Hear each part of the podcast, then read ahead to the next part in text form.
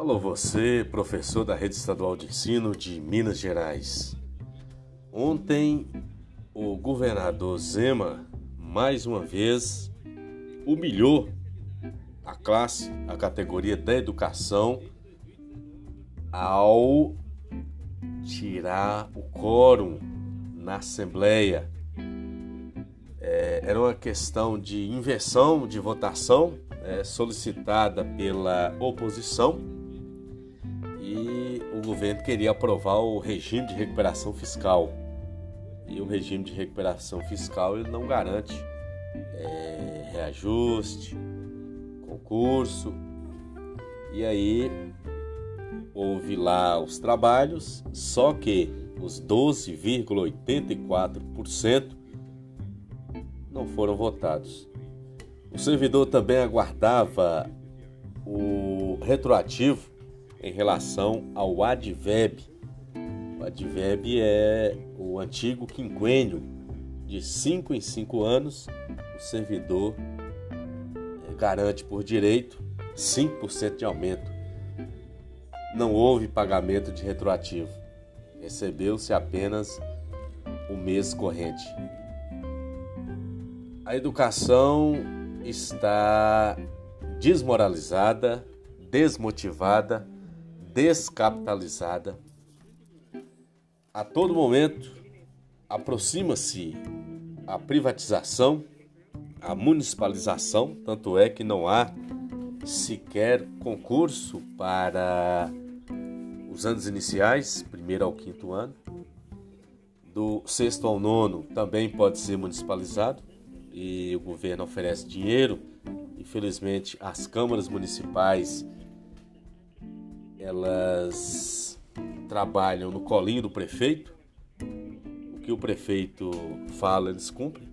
Poucos representam realmente quem paga o salário deles, que é o contribuinte, que é o cidadão, que é o eleitor que votou nele.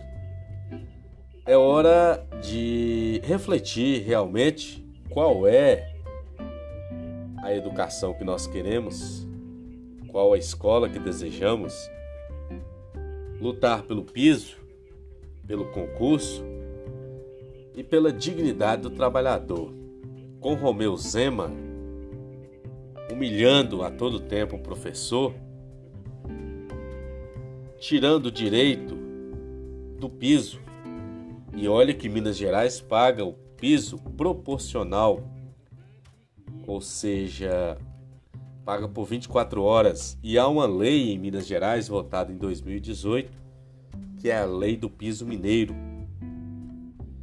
Nunca foi cumprida, assim como o piso nacional salarial da educação, que teria que ter sido é, depositado no janeiro de 2009.